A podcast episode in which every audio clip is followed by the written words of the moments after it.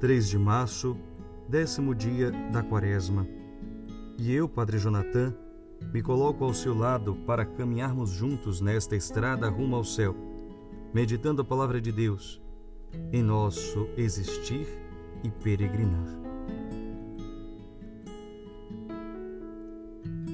A liturgia de hoje nos apresenta Jesus que nos faz um apelo se a vossa justiça não for maior que a dos mestres da lei e a dos fariseus, vós não entrareis no reino dos céus.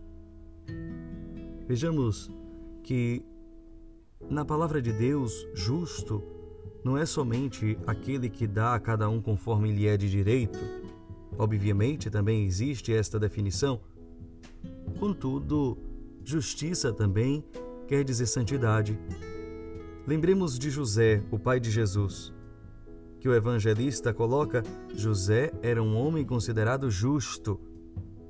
E desta forma, justiça está também atrelada ao tema da santidade. Vejamos que aqui Jesus coloca em confronto a santidade dos, dos mestres da lei e dos fariseus com a santidade dos seus discípulos e das suas discípulas se não for maior do que os mestres da lei e dos fariseus, vós não entrareis no reino dos céus. O que Jesus está querendo nos dizer?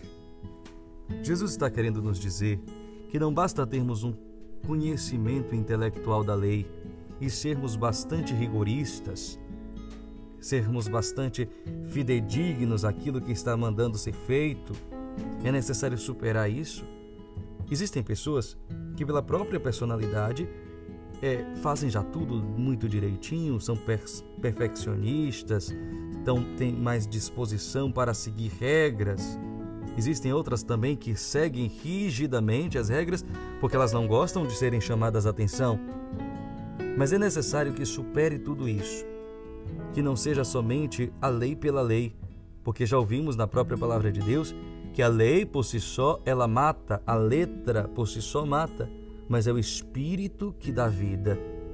E Jesus aqui neste tempo quaresmal quer recompor-nos também no sentido da nossa observância.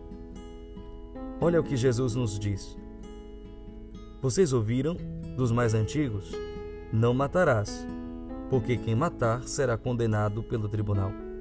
Eu, porém, vos digo: Todo aquele que se encoleriza com seu irmão será réu em juízo. Todo aquele que disser ao seu irmão patife será condenado pelo tribunal. Todo aquele que chama o irmão de tolo será condenado ao fogo do inferno. Jesus aqui vai na origem da realidade, no cerne da situação.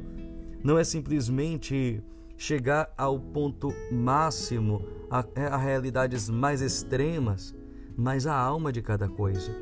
É importante não matar o irmão, não matar a irmã dentro de si mesmo, no cotidiano da vida. E quantas vezes nós dizemos, eu desisto de Fulano, ou a gente pode dizer, Fulano, Fulana morreu para mim. Enquanto Jesus nos dá uma lição muito grande. O remédio para isso é a reconciliação. Por isso que Jesus vai falar sobre uma prática religiosa que às vezes é anulada pela falta de compaixão pela falta de capacidade de perdoar. E Jesus vai nos dizer: quando estiveres levando a tua oferta para o altar e ali te lembrares que teu irmão tem alguma coisa contra ti, deixa a tua oferta ali diante do altar e vai se reconciliar com teu irmão. Depois Jesus vai dizer: procura reconciliar-te com teu adversário. A reconciliação é um salto muito grande no nosso processo de conversão. Temos a capacidade de perdoar. Aqui precisamos superar uma coisa. Veja, perdoar aqui não, é, não quer dizer que aquele que te fez mal, aquela que te fez mal, que te ofendeu de forma muito perversa, às vezes, precisa ser seu amigo, sua amiga. Não, precisa ser seu irmão, precisa ser sua irmã. Você precisa se comportar bem, não desejar mal, não querer o mal. Não necessariamente você precisa ter vínculos muito estreitos, muito íntimos, você não pode desejar mal. Tem que superar esta realidade de vingança, de ódio, de maledicência, de matar dentro de si a pessoa. Por que eu falo isso? Porque às vezes nós nos sentimos impossibilitados de viver essa palavra do Senhor. Mas vamos oferecendo o perdão a cada dia, vamos buscando não pagar o mal com o mal, não fazer daquela lei olho por olho, dente por dente, uma concretude, mas amor por amor, caridade por caridade. Vivemos essa experiência de um amor gratuito, um amor radical, um amor ilimitado, um amor que não calcula, como nos diz Santa Teresinha do Menino Jesus.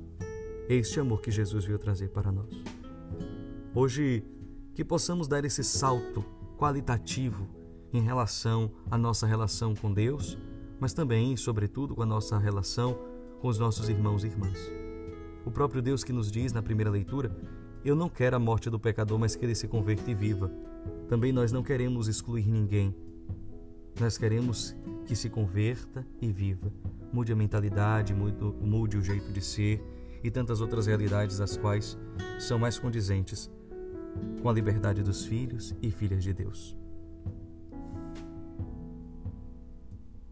Nós concluiremos este nosso momento de meditação com uma mensagem, uma reflexão, uma meditação da serva de Deus, Kiara Lubick, fundadora do movimento dos Focolares, cujo tema é Não o tanto, mas o como. Para o cristão, não vale o tanto que faz, mas o como faz. Nem Jesus histórico mudou o mundo, Aliás, deu a impressão às vezes de ter fracassado.